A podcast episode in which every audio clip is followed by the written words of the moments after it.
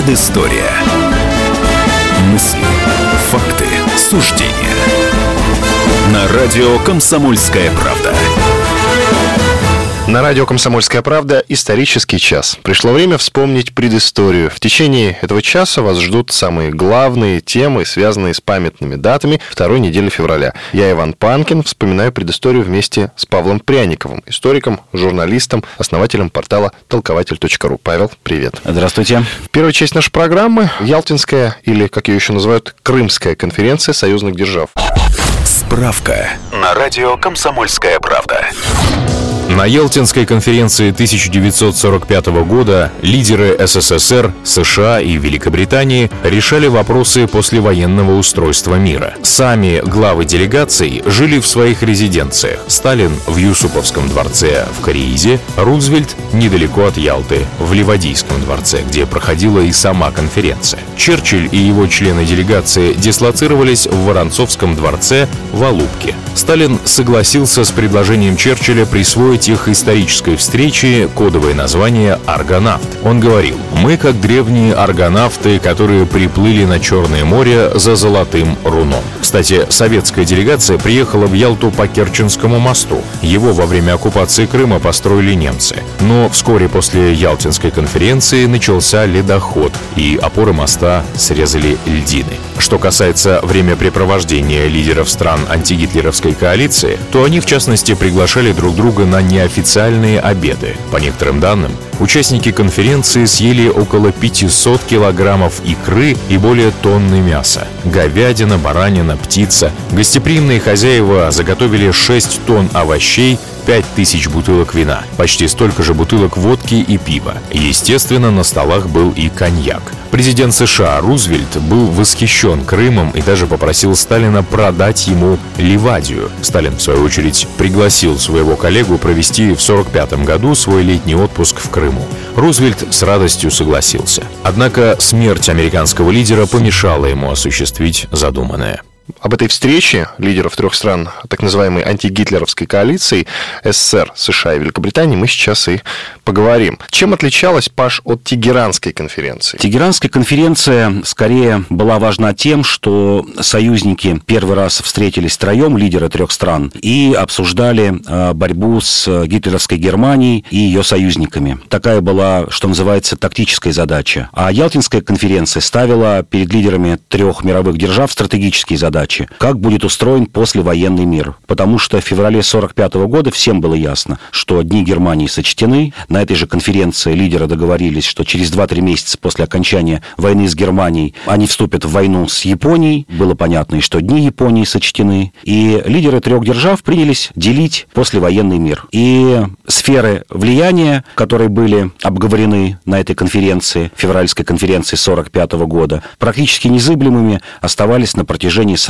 лет, вот до того, как был разрушен Советский Союз, до конца 80-х годов. Хороший или плохой, но все же наступил мир. Не было больше ни одной мировой войны. Все эти государства, три государства-победителя, СССР, США, и Англия в течение 40 лет соблюдали тот порядок, о котором договорились э, в феврале 1945 года. Была поделена Европа, сфера влияния в Европе. Советский Союз получил Восточную Европу. Были поделены зоны влияния в Германии. Определена послевоенная роль Германии, что это будет нейтральное государство с минимальными вооруженными силами. Но, как мы видим, в отношении той же Германии с началом Холодной войны начались отступления от тех договоренностей, которые были в Ялте. И это было не единственное отступление от договоренности в Ялте. Вот лично для Советского Союза, для всех нас, э, неприятное отступление – это статус Порт-Артура э, и полуострова Далянь, который был до 1905 года принадлежал России. И э, на Ялто-Ялтинской конференции конференции договорились, что снова СССР берет в долгосрочную аренду на 30 лет с правом продления на 60 лет полуостров Далянь. Я вот заглянул специально, посмотрел площадь этого полуострова. Ну, вот иногда кажется, что это такая какая-то маленькая территория, порт маленький. Оказывается, нет, это 13 тысяч квадратных километров. Чтобы понимать, это примерно площадь Калининградской области. Это вот та территория, которая должна была бы на 90 лет, с 45 -го года, то есть еще бы вот сейчас этот полуостров э, южный, теплый, э, в Китае должен был принадлежать СССР. Отдавал его уже Хрущев, Порт-Артур. Несмотря на все договоренности, которые были достигнуты во время Ялтинской Крымской конференции, есть много слухов и доводов о том, что Великобритания и США якобы готовили план по военной интервенции в СССР. Действительно, был план разработан англичанами, но возник чуть позднее. Не февральская конференция, Ялтинская конференция, а возник уже сразу после поражения в Германии. Это примерно июнь-июль 45 года. У Черчилля была такая идея вооружить в том числе остатки немецкой армии, там, по-моему, 26 или 28 дивизий. Идея была принять в состав оппозиционные части армии Краевой, поляков, которые не хотели э, социалистического правительства, подчинялись правительству в Лондоне. Частично это были бы войска Бростита, у которого уже тогда были трения со Сталином, который был не очень доволен той роли, которая ему отводилась Советским Союзом. Ну, в том числе не получилось это потому, что и поляки не захотели войны, и Югослава не захотели, и Германия была истерзана. Даже те части, которые сдались западным союзникам, не хотели снова идти в бой. То есть а, жертвовать своими войсками английскими Черчилль не захотел. Никто не хотел войны. Вот в Европе тогда впервые пришло понимание, наверное, впервые действительно в истории, что все, хватит вести войны на территории континента Европа. Никаких больше войн. И, в общем, это условие соблюдалось до войны в Югославии 91-92 годы. Сталин был лидером той конференции. Все понимали, э, что Сталин здесь главный. А Почему тогда сразу после Ялтинской конференции они пересмотрели свое отношение к Сталину? Ну, пересмотрели, во-первых, смерть Рузвельта, потому что пришел Труман. Ну, да, он почти да, очень апрель, скоро скончался после да, этого. апрель 45 -го года Труман. Гораздо более реакционный, консервативный правитель. Как известно, Черчилль чуть позже тоже потерпел поражение на выборах. Пожалуй, это и привело к пересмотру. Это раз. А во-вторых, очень многих поразило, ну, я бы сказал, требование, наверное, да, требование Сталина, которое не было обговорено на Ялтинской конференции. А требование отдать Ливию Советскому Союзу. Такое обещание было. Это обещание было в 43-44 годах на Тегеранской конференции. Шел раздел в том числе о колониях итальянских. И Сталин после этого сказал, ребят, вы вот обещали Ливию, и вот эти требования, они как-то испугали западный мир. Сказали, а может быть, Сталин пойдет и дальше, потому что на той же Ялтинской конференции было знаменитое разграничение сфер влияния, известный этот факт, когда Черчилль на салфетке написал, вот на сколько процентов, где Советский Союз будет иметь влияние в Восточной Европе, а где немножечко влияние будет оставаться у Англии. Э, вот, например, Югославия была такая переходная зона, Греция, Болгария, те территории, на которые претендовал Советский Союз, но, тем не менее, в них было влияние и западного мира. С 4 по 11 число проводилась эта конференция. Почему так долго встреча проходила? Очень много вопросов стояло. Когда мы говорим устройство послевоенного мира, это не только разграничение границ в Европе и сфер влияния. Это, например, еще было создание ООН. Вот главные договоренности, что из себя будет представлять Организация Объединенных Наций. Кроме этого, ставился вопрос о войне с Японией и о будущем Китая, о том, что мало победить Японию, нужно наконец-то прекратить хаос, гражданскую войну в Китае. Фактически гражданская война в Китае шла сто лет, со времен опиумных войн середины 19 века, и вот до 49 года, как потом оказалось. И это был тяжелый вопрос, решать, что будет с Китаем, как разграничивать там сферы влияния и что делать с этой территорией. А Сталин какие-то вопросы лоббировал перед э, двумя остальными лидерами? Да, Британии и США. Было ему сложно в чем-то с ним договориться, или они его во всем слушали? Самый сложный вопрос был польский вопрос, потому что в Польше формально было два правительства. Правительство, условно говоря, партизан или просоветское правительство, и правительство, сидевшее в. Лондоне. И не было понятно, кому отдавать власть, потому что силы примерно уравновешены были в польском обществе. Непонятно было, какие границы, ограничения границ Польши. Очень сложный вопрос,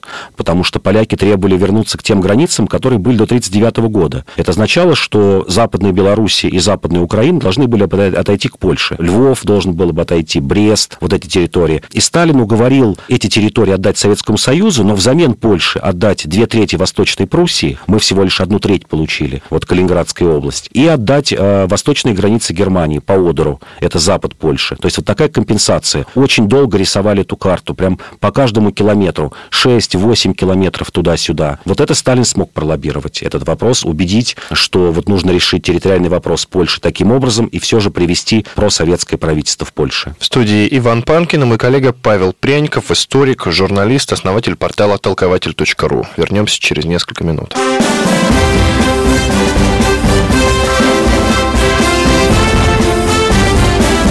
Предыстория. Мысли, факты, суждения.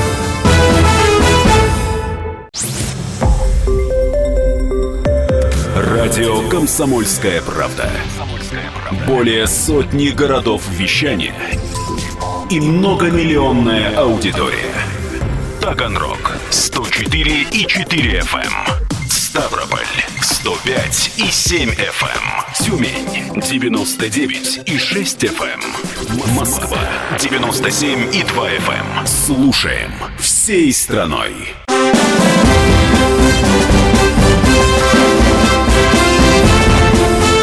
Предыстория. Мысли, факты, суждения. На радио «Комсомольская правда».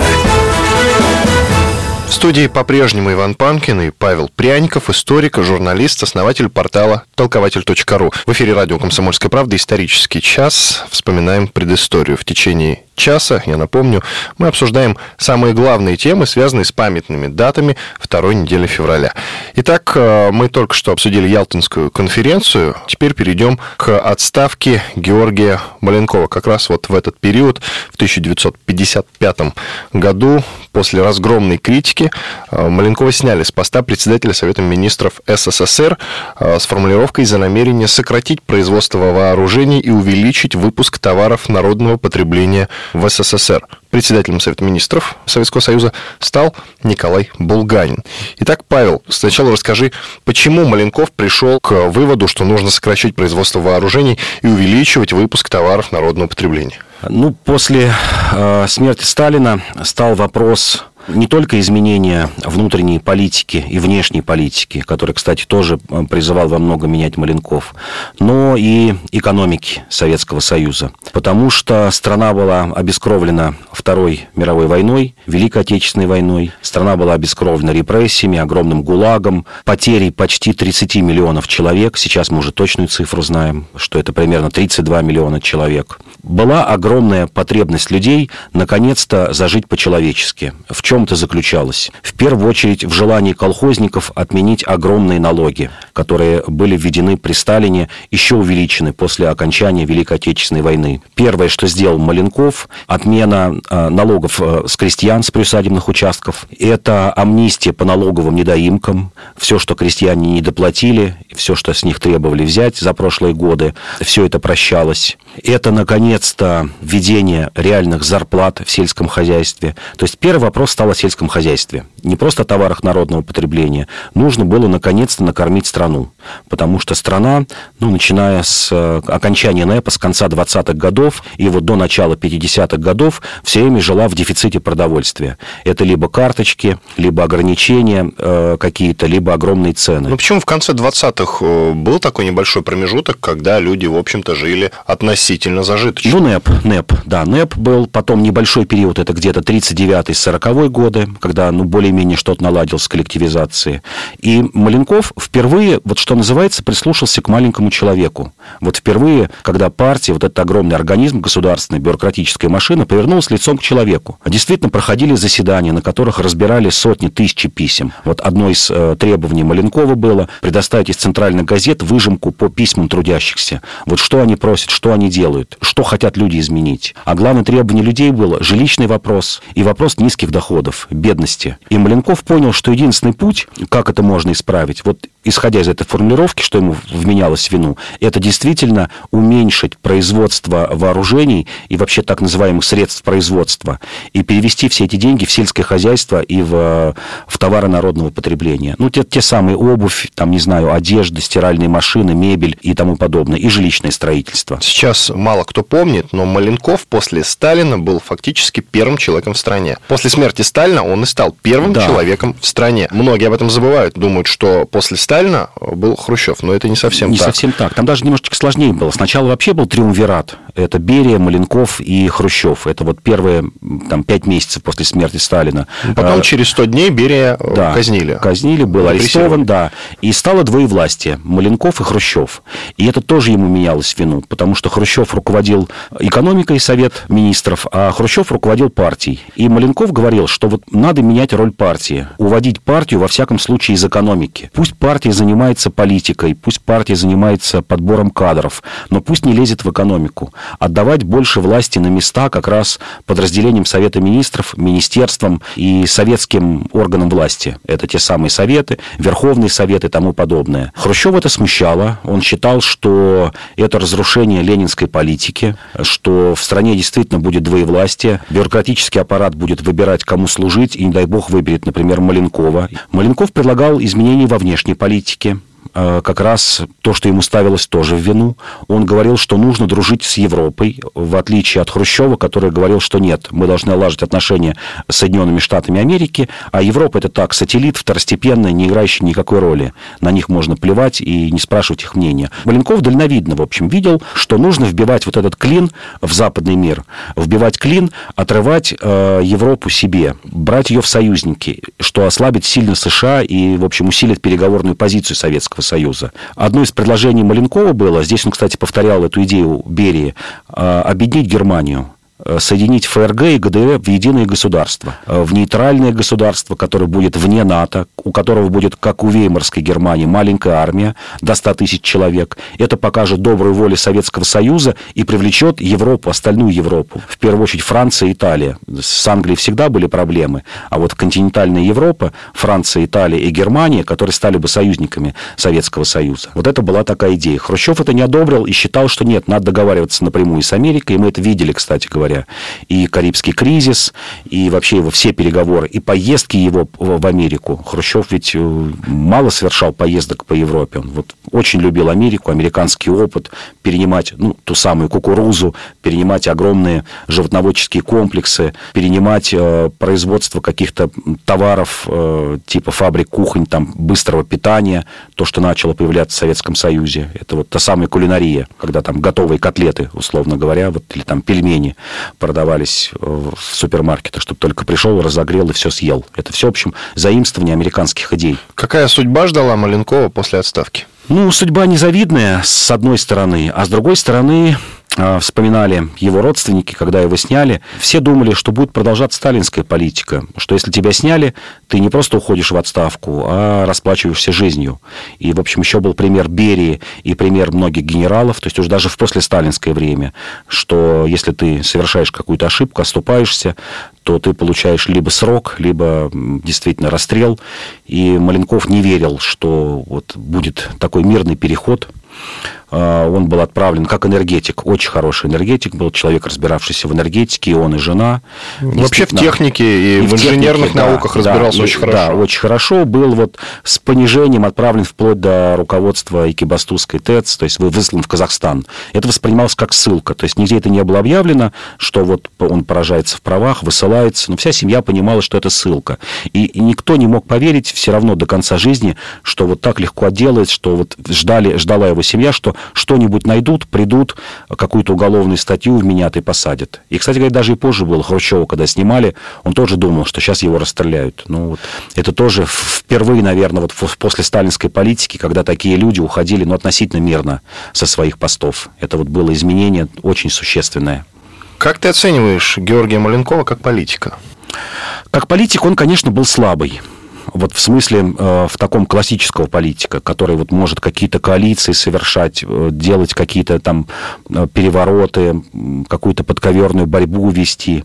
Он все же был воспитан вот в той практике партии, строгой дисциплины, строгой следования уставу, и, наверное, пострадал из-за этого. То есть возможность вполне была у Маленкова ну, стать либо единоличным правителем, либо вот к 1955 году, что называется, сколотить какую-то коалицию. То, что делал Хрущев. Хрущев ведь не самостоятельно вел вот эту политику отстранения э, своих товарищей по партии, а все время в коалиции с кем-то. Вот мы вспомним, что Берия был устранен с помощью вот коалиции Булганина, Маленкова. Э, э, Маленков затем был устранен с помощью коалиции Жукова, Молотова, Кагановича. Молотов и Каганович опять были с помощью Жукова и там Брежнева и других товарищей. То есть вот Хрущев умел формировать коалиции, умел вот вести эту закулисную какую-то политику. У Маленкова этого не было было, к сожалению. Был вот такой человек вот в политическом отношении слабый. Да. Ну, Хрущев, да, переиграл самого Берия шутка ли. Как ты оцениваешь действия Николая Булганина уже на посту председателя Совета министров Советского Союза? Булганин был еще более слабым человеком, я бы так сказал, который уже был вот полностью подчинен Хрущеву, всем его идеям, э, снова идеи э, наращивания военного потенциала, снова идея конфронтации с западным миром. Ничем не запомнился какими-то большими, я бы сказал, в сфере экономики свершениями, потому что здесь вот мы опять скажем, что 53-55 годы это были годы э, очень серьезного экономического роста по 6-8%. То есть вот если сейчас представить 6-8%, это рост Китая. Китай растет. Все его признают там гигантом мировым. А для Советского Союза это была норма. То есть еще раз мы один раз еще так, такой вот взлет экономически повторили при Косыгинских реформах, э, где тоже рост был 6-8% в год экономический. Ну и первый срок э, Владимира Путина, я бы сказал, до, до 8 года там был рост и 8-9%. Вот, пожалуй, такие вот периоды, они очень редкие для истории России. Булганин ничего этого не сделал. Был политиком не самостоятельным, был э, человеком, подчиненным Хрущеву, ну и, в общем, быстро как бы с этого поста тоже был снят. В эфире программа «Предыстория» на радио «Комсомольская правда». Вернемся через несколько минут после рекламы и хороших новостей в студии Иван Панкин и Павел Пряников, историк, журналист, основатель портала толкователь.ру.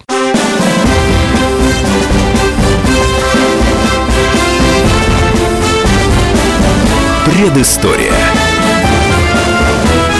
Мысли, факты, суждения.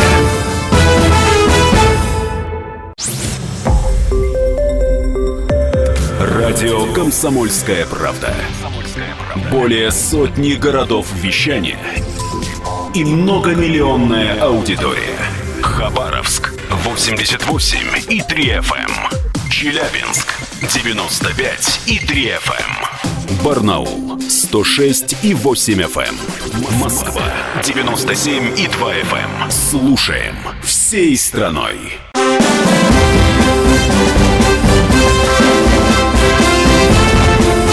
Предыстория.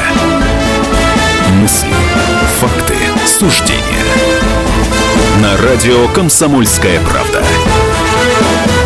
Иван Панкин и Павел Пряников, историк, журналист, основатель портала толкователь.ру в студии радио «Комсомольская правда». Продолжаем вспоминать предысторию. Я напомню, что программа «Предыстория» — это исторический час. Мы в течение этого часа вспоминаем о главных темах, связанных с памятными датами второй недели февраля. 9 февраля 1991 года проведен референдум о независимости Литвы от СССР.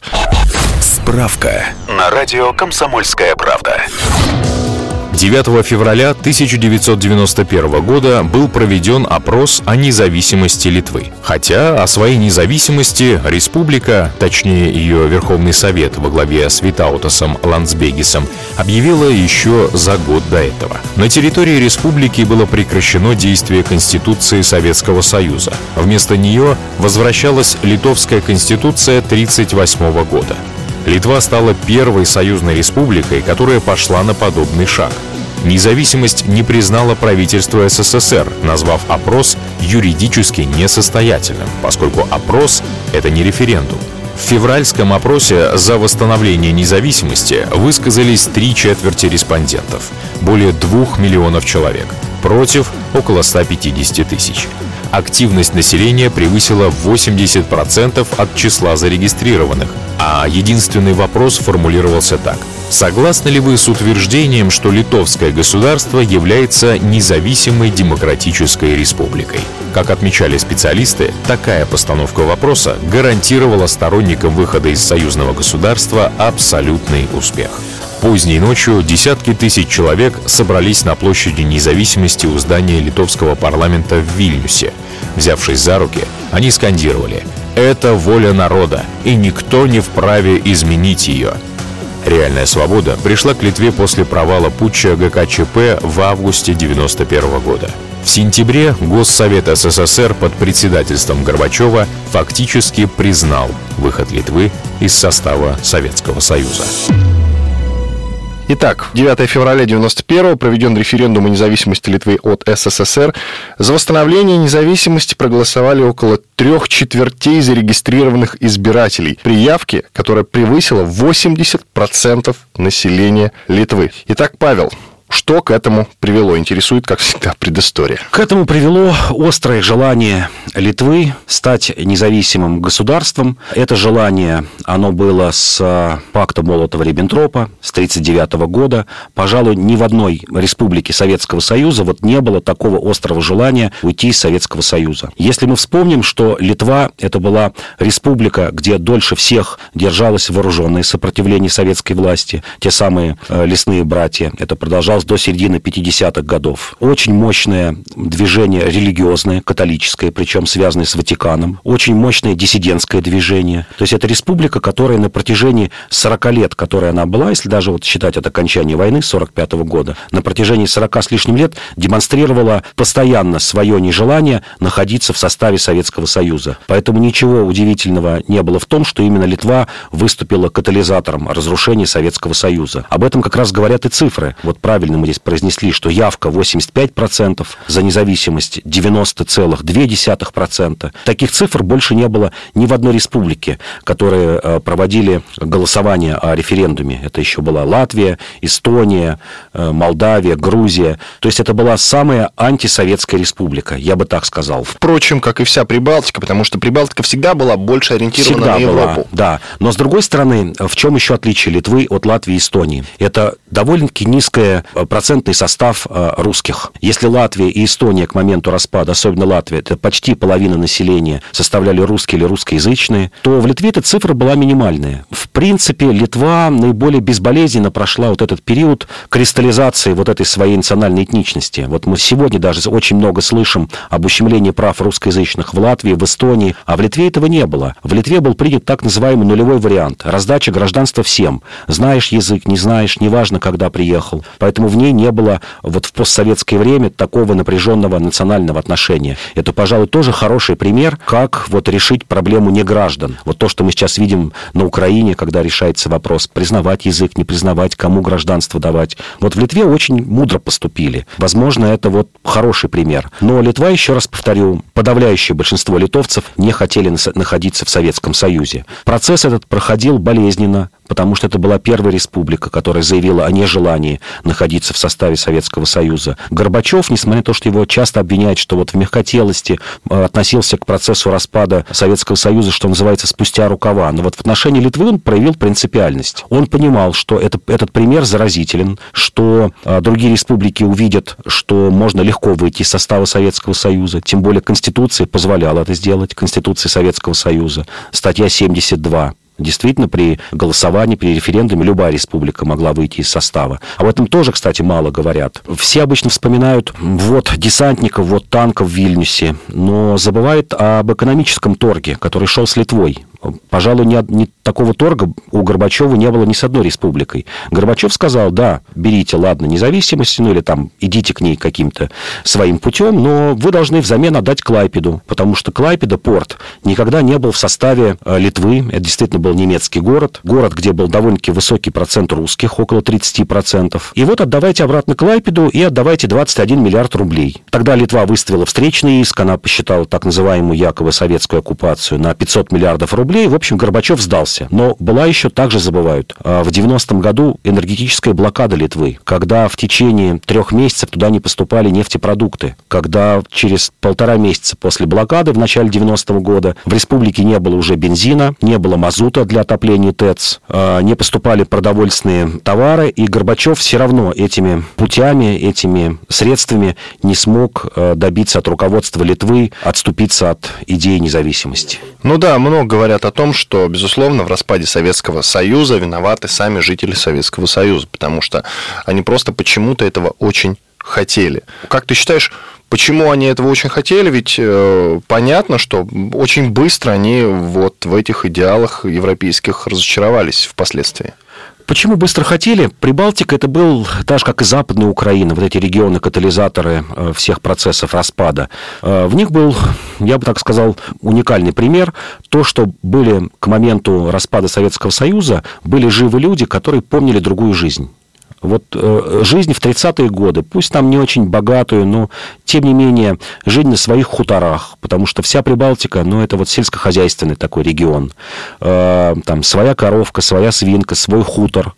Конечно, никаких колхозов, очень высокая религиозность. То есть вот даже можно посчитать, вот 40-й год, год вхождения в состав Литвы, и 90-й год, 50 лет прошло. То есть люди в 60, в 65 лет, не говоря уж о стариках в 70 лет, помнили другую жизнь. Вот в Советском Союзе, там, я не знаю уж, тем более Средняя Азия, даже Кавказ, не осталось людей, которые помнили дореволюционную жизнь. Так есть... что же им Советский Союз не дал? Что он отобрал у них? По-моему, все наоборот. Ну, отобрал вот это вот чувство хозяина, чувство собственника. Вот все мы это понимаем, когда у тебя было пусть 2 гектара земли, пусть там всего лишь какой-нибудь э, скотный двор небольшой, но вот это чувство хозяина, чувство, когда ты сам распоряжаешься своей собственностью, когда ты ни от кого не зависишь. Вот, вот это вот слабо учитывали, э, мы во многих своих передачах говорим, вот слабо учитывали желание советского человека все равно быть собственником. Пусть маленького участка земли, какой-нибудь там, не знаю, парикмахерской то, что могло реформировать Советский Союз еще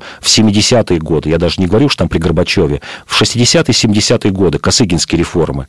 Вот это дать чувство собственника. И, пожалуй, это явилось катализатором разрушения Советского Союза не только в Прибалтике уже, а и, и дальше по всем советским республикам. Что же произошло впоследствии, после 9 февраля 1991 года? А впоследствии произошло борьба с э, федеральным центром. Горбачев уже, конечно, понимал, что все, э, эту реакцию не остановить. Если 90-й год э, было большое противодействие, мы видели и вот и танков, и десант, и погибшие 16 человек, которые были в Вильнюсе, там перед э, главными, главными зданиями. 91 год все люди уже вживались э, как бы в роль независимого государства. Они быстро восстановили Конституцию 1938 года. Это, кстати, очень легко было вот такую преемственность найти. А, туда пошла помощь зарубежных диаспор литовских, в первую очередь Канада и Америка. Понятно, братская в чем-то Польша сразу же начала помощь. То есть этот процесс становления государственности прошел относительно легко, в отличие, например, от Кавказа, да, где вот мы увидели войны, вот где э, независимость Грузии, Армении, Азербайджана и Молдавии, вообще и, и Средней Азии сопровождалась войнами, этническими чистками. Вот в Литве все это прошло относительно спокойно. Я сказал, что это была единственная республика прибалтийская, которая очень легко вот просто дала гражданство э, не литовцам, русскоязычным. Как же нужно было поступить, по твоему мнению, советскому руководству, чтобы э, вот этот вот распад остановить. Ну, я имею в виду предотвратить референдум, если не в Литве, то хотя бы в Латвии и Эстонии. А, пожалуй, может быть, настаивать на каком-то территориальном торге. Вот то, то, о чем я говорил, что пытался сделать Горбачев, что давайте, ладно, мы берем независимость, но вы нам в обмен отдаете, например, Клайпеду. А, похожая ситуация была в Эстонии, когда, например, Эстония не участвовала в референдуме за сохранение Советского Союза, а се, э, вся Эстония, а северо-восточная часть, там, где Нарва была, она участвовала в этом и вообще ждала присоединения к Советскому Союзу. А, похожие настроения были в Даугавпилсе, это русский Двинск, где до сих пор, вот спустя 25 лет, как э, прошло с распада Советского Союза, до сих пор преобладающее русское население, почти 55%, это Латгалия, Восточная Латвия. Вот скорее, наверное, нужен был какой-то торг э, насчет территорий, которые были населены этническими русскими или русскоязычными э, гражданами. И я думаю, что, возможно, бы эти республики пошли на такой торг. Иван Панкин и Павел Пряников, историк, журналист, основатель портала толкователь.ру. Делаем перерыв, после этого продолжим.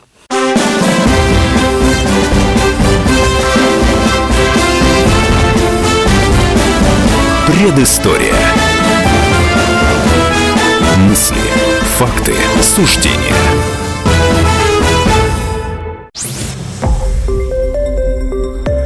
Радио «Комсомольская правда». Более сотни городов вещания и многомиллионная аудитория. Челябинск 95 и 3 FM. Керчь 103 и 6 FM. Красноярск 107 и 1 FM. Москва 97 и 2 FM. Слушаем всей страной.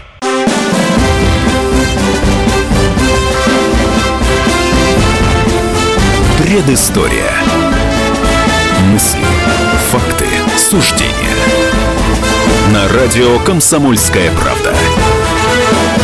Иван Панкин и Павел Пряников, историк, журналист, основатель портала толкователь.ру в студии радио «Комсомольская правда». Я напомню, что эта программа предыстория, исторический час. В течение этого часа мы обсуждаем главные темы, связанные с памятными датами второй недели февраля. Традиционно в четвертой части нашей программы, заключительной части, мы говорим про явления, события, связанные с революцией или с известными революционерами. Конечно, посвящено все это столетию революции. Столетию Великой Октябрьской социалистической революции. В этом выпуске мы решили вспомнить про Василия Ивановича Чапаева. Ну, хотя потому, что он родился 9 февраля 1887 года. Сам, кстати, подписывался как Чапаев, поэтому непонятно, почему до сих пор его называют Чапаевым. Павел, есть версии какие-то? Ну, версии есть, да, действительно, Чапаев. А когда поступил он э, служить в армию, э, ему исправили фамилию на Чапаев. Видимо, да. как-то некорректно записали. Да, или некорректно записали, ну и после этого пошло по всем документам уже был Чапаев через А. Можно ли его назвать революционером, вот если рассматривать его как деятеля революции? Возможно, и нельзя, потому что он до событий, которые уже привели к становлению советского государства, он не дожил. Но он, как участник гражданской войны, наверное, имеет право называться революционером, Павел. Имеет право, конечно, потому что все же в революционных событиях он принимал участие. В 17 год он встретил февральскую революцию. Вот действительно был герой, э, здесь надо начать, Первой мировой войны, потому что получил три Георгиевских креста ну, это действительно очень храбрый человек, плюс Георгиевская медаль, э, дорос до фельдфебеля, это, ну, примерно старший сержант, вот чтобы понимать. Не очень образованный, конечно, человек был, но по тем временам это было нормально, умел читать, э, писать, этого уже было достаточно. Я напомню, что около 70% людей неграмотное было к моменту революции. То есть э, только одно умение читать и писать уже могло выдвинуть на какие-то командирские позиции. Э, революцию февральскую встретил в госпитале, э, в партию вступил э, большевиков РСДРП в сентябре 17 года, то есть еще до революции. А сами события встретил в Саратове революционные, сразу создал э, бригаду милиции, народной милиции, затем создал два полка, которые носили имя э, Степана Разина и Пугачева, а из них уже бригаду Пугачевскую. То есть вот таких двух героев э, крестьянского сопротивления царскому режиму э, был деятельным участником да, революции в регионах, потому что мы обычно упоминаем о революционерах, которые были в Петрограде в то время, ну или хотя бы в ссылке, приехали в Петроград, может быть, чуть позже, или в Москве, а была огромная масса вот таких рядовых коммунистов, вот правда, бывших фельдфебелей, там, с тремя классами образования, которые в регионах брали власть. Часто это происходило как раз бескровно, э, без э, каких-то вооруженных столкновений. И вот пример Чапаева как раз хорошо показывает, кто был лидером э, вот таких революционных изменений в регионах.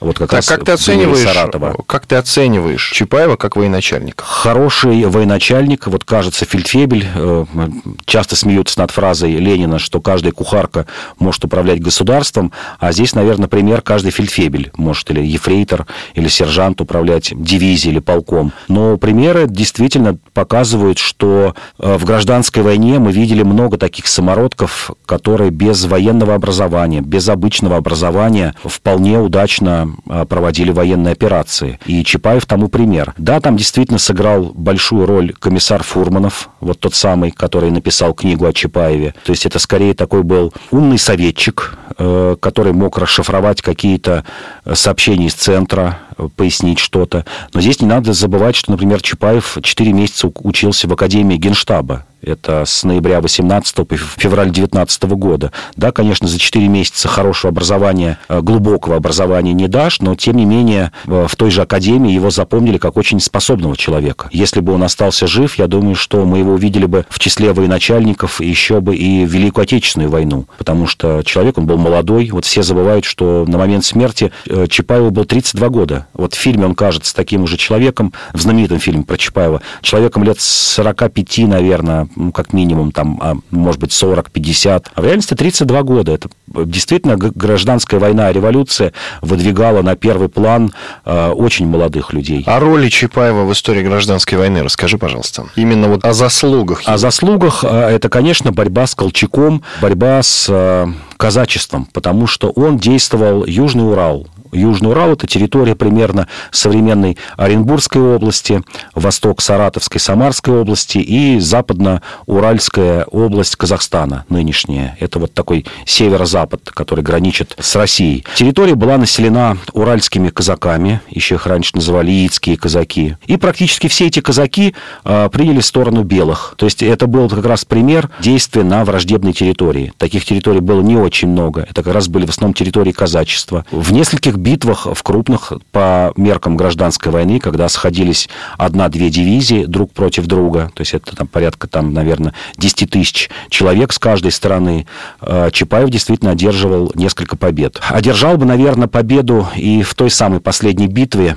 э, в которой он и погиб, но об этом тоже мало говорят, что привело к гибели э, Чапаева? Привело к гибели Чапаева предательство четырех пилотов, которые были в его дивизии. Сама дивизия, кстати, была отквартирована от города Лбищенска, уездный городок. Э, в самом городке было всего лишь около тысячи человек, из них 600 человек вообще безоружных. То есть это такие тылы его дивизии были. Этот город, один колчаковский полковник, Бородин, решил взять с наскока, спрятался в камышах, и периодически в тылах Чапаевской дивизии четыре аэроплана проводили разведку разведку. То есть поднимались в воздух и смотрели, что происходит. И вот эти вот четыре командира, они увидели действительно этот полк, два полка Бородина, но не сообщили Чапаеву. И, как теперь уже потом выяснилось, из архивных данных э, в 20-х годах один из них был пойман.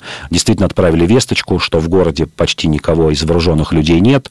Можно, что называется, с наскока взять город, разбить все чапаевские тылы. Это и произошло. Но еще один характерный пример – это тот самый белый террор. У нас сейчас принято в основном говорить о красном красном терроре, но все забывают и о белом, ответном терроре. И вот белый террор, когда был взят город Лбищенск, 90% людей, которые были в дивизии Чапаева, в остатках этой дивизии, были расстреляны белыми. Об альтернативных версиях гибели Чапаева ты можешь что-нибудь сказать? Версий-то очень много. Версий... Вплоть до того, что он был взят в плен. Э, я понимаю, откуда берутся такие вот альтернативные версии, потому что могила Чапаева так и не была найдена. По официальной версии, э, действительно, на плоту раненый э, венгры его Последние, кто остались верны Чапаеву, это несколько венгров красных революционных.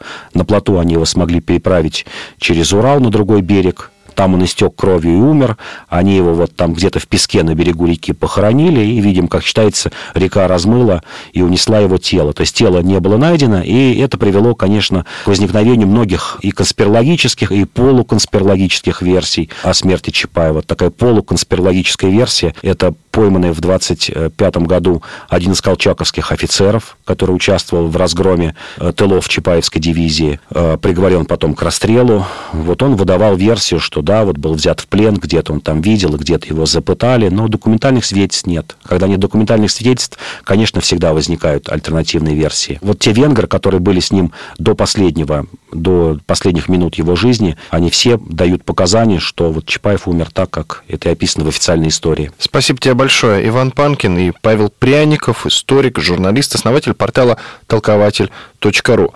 Традиционно в самом конце нашей программы мы ставим песню, которая посвящена революции, и рассказываем историю создания этой песни. В этот раз я решил поставить одну из песен, которую написал известный советский композитор Матвей Блантер. Дело в том, что 10 февраля 1903 года этот замечательный советский композитор родился. Слушаем.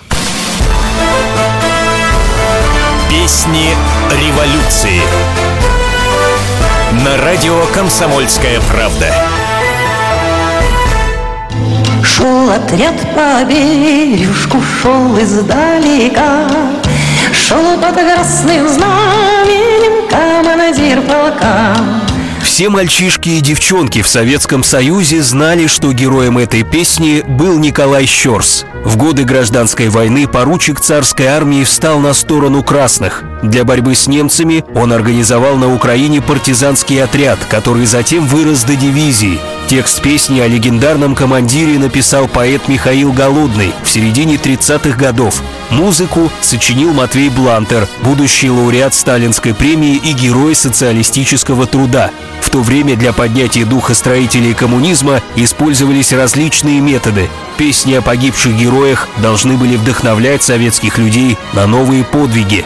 Мол, жертвы революции были не напрасны, и гибель Щорса тоже. В голоде и в холоде жизнь его прошла, но недаром и пролита кровь его была.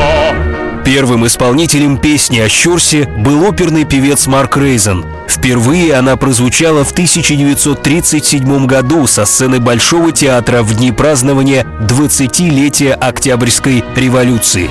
В наши дни песни о Щорсе по-прежнему пользуются популярностью. Она берет за душу, когда звучит из уст многоголосого хора. Нередко ее включают в свой репертуар и соло-исполнители. Песни революции. На радио «Комсомольская правда».